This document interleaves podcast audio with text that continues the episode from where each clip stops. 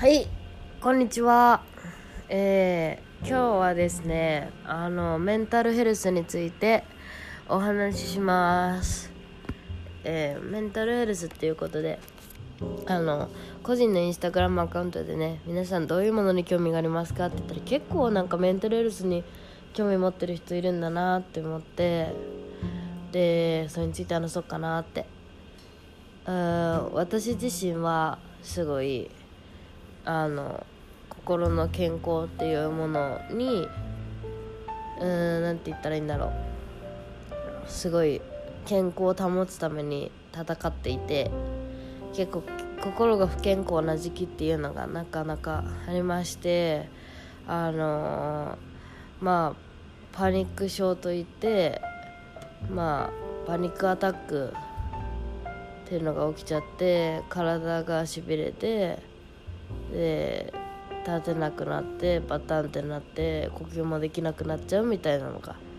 たまにあるんですね。だからそれでセラピーとか精神科とか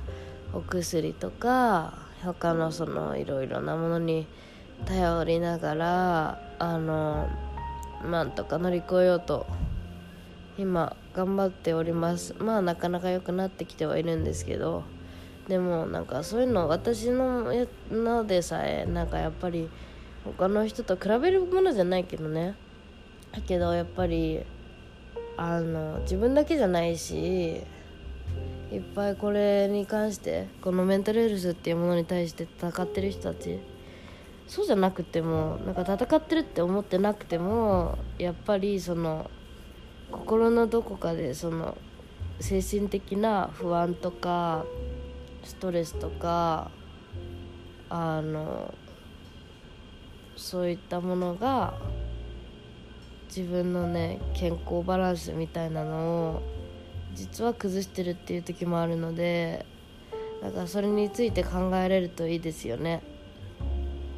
私がすごいあの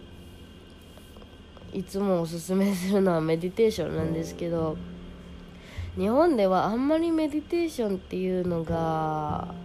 ないのかな？なんかあんまりやってる人少ないですよね。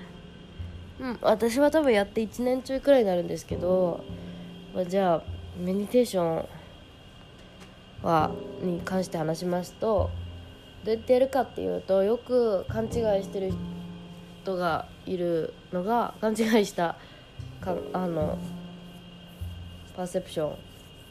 というのがなんか何も考えちゃいけないみたいな。いや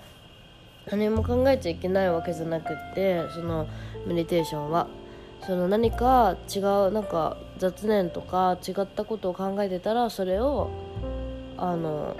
ちゃんと確認してあ自分が今変ななんか考えてたなっていうのを確認してまたあの自分の呼吸に意識を戻すっていうなんかそういった練習。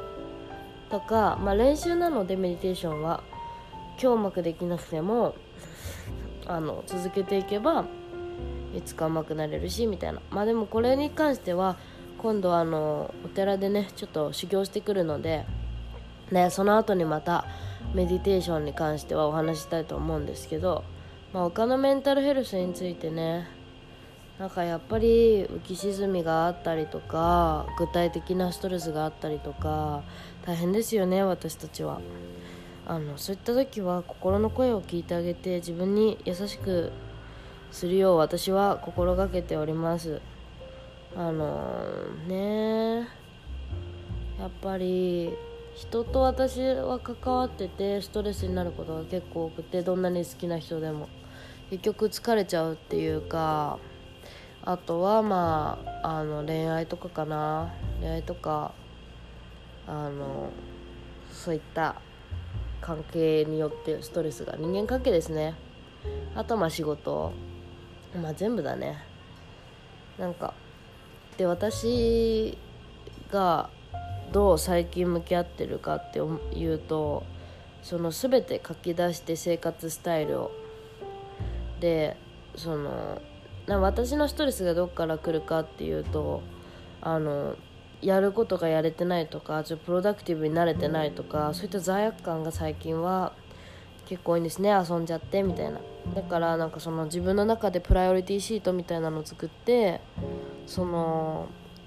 1週間の中で何時間はこれに使って何時間はこれに使ってみたいなこの作業とかそのポッドキャストとか他のあのあのライティングを書く何かを書く仕事とか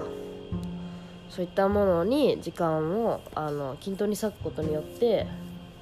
割いた時間はまあその分集中するっていう風にちゃんとプライオリティが見えてると私の中では結構楽でなんかそういったなんかシステム化？システム化っていうのが、まあ、私はビジネス学んでるんですけどそのビジネス学んでる中であごめんなさい。そのビジネスを学んでる中であの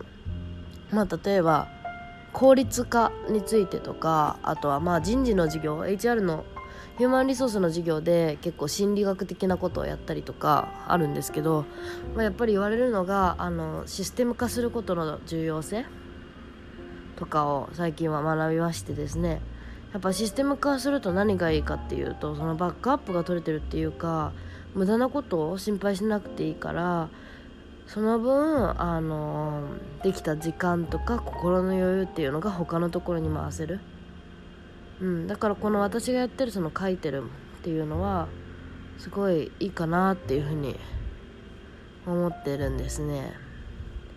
だから書くことって結構可視化するみたいな、まあ、ジャーナルもいいよねとか言う人もいますし結構。私は書いてないけどジャーナル。でもなんかあの書かないけど 自分に独り言で話しかけたりはする。それジャーナルの代わりじゃないけど今日はどうだったねみたいな。もう一人自分がいるような感じでちょっと人によっては多分見たい痛いって思うと思うけど。まあそんな感じですね。他に何だろうメンタルヘルスどういうことが皆さん悩んでどういうことで皆さんはメンタルヘルスに関してあのストラグルされてるんでしょうか。うーん。まああとなんかうつ。もううつとかあのちょっと病気かもなみたいな時。ちょっと生活に支障をきたしすぎてるなとか。そういう時はやっぱりちょっとお医者さんに見てもらうのもいいかなっていうふうに思いますよ。あの薬ってやっぱりその私たちの心感じてるものって脳から来るからあのその脳に出てる物質によって自分がどう感じるとかあのどういうなんかメンタルステートに入れるのかって変わってくるのはまあご存知な人もご存知な方も多いのかなっていうふうに思うんですけどだからその本当にもうどん底どん底の時って薬でそのドーパミンドーパミンじゃないな。あのまあちょっと幸せ物質みたいなのを出すらしいんですね、まあ、だからそういう風にすると勝手に自分があ自分正常運転だっていう風に脳が勘違いしてくれるから。ただできればやっぱりその薬に頼らない方がいいのかなって私は思うし自分的にはまあなんだろう。やっぱ脳にその直接その物質を送ってる作らせてるっていう状態がちょっと自分の中でうんなんか心地よくなくって。いやでも全然本当にあのそのお医者さんにあのやってくださいって言われたら全然聞いた方がいいと思うんですよ。でもやっぱりその薬の効能とか薬がどういう風に効いてるのかとかっていうのはちゃんと調べてどうなんだろうなって考えた方がいいと思うしうんなんか私なんか全然何にも知らずにこれを飲んでくださいって言われてあいって言って飲んでて後々調べたら抗うつ剤だったことが分かってちょっと強めの。でそっからえこ私抗うつ剤飲んでたの？私うつなの？私そんなにひどいの？メンタルって。ちょっとまあ焦ったりとか。あとはね何でしょう。まあまあなんとなくだけどさ。そのはっきりしたことはまあ調べてないので分かんないですけど。まあちょっとこれ言うのはやめときます。だけどまあ調べることはいいのかなっていいことまあ悪くはないよね。ちゃんと調べて何を自分が取ってるのか。はだからまあなんかその場合によってその自分の状態ちゃんと見極めて何が必要かっていうのは分かればいいのかなって思います。あとはですねあの自然に触れるといい。絶対。絶対絶対絶対あのいいと思う。それが。やっぱ自然に触れた時のなんだろうな心地よさというかあの帰ってきたなというなぜかそういう感覚っていうのは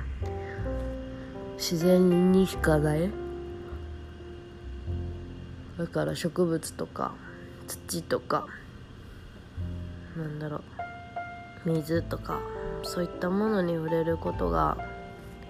私の中では大事ですよ。あとは食べ物ね。あの変なもの食べれるとメンタルにも影響します。と信じてます。信じてるっていうか多分そうだと本当にそうなんだと思う。だからねなんかあと心と体もつながってるからその心と体のつながりを意識するというか認識する、まあ、それこそメディテーションもそうだしヨガもそうですけどなんかそれってすごい大事なことかなって。自分のメンタルもコントロールちょっとできるようになってくると思うから。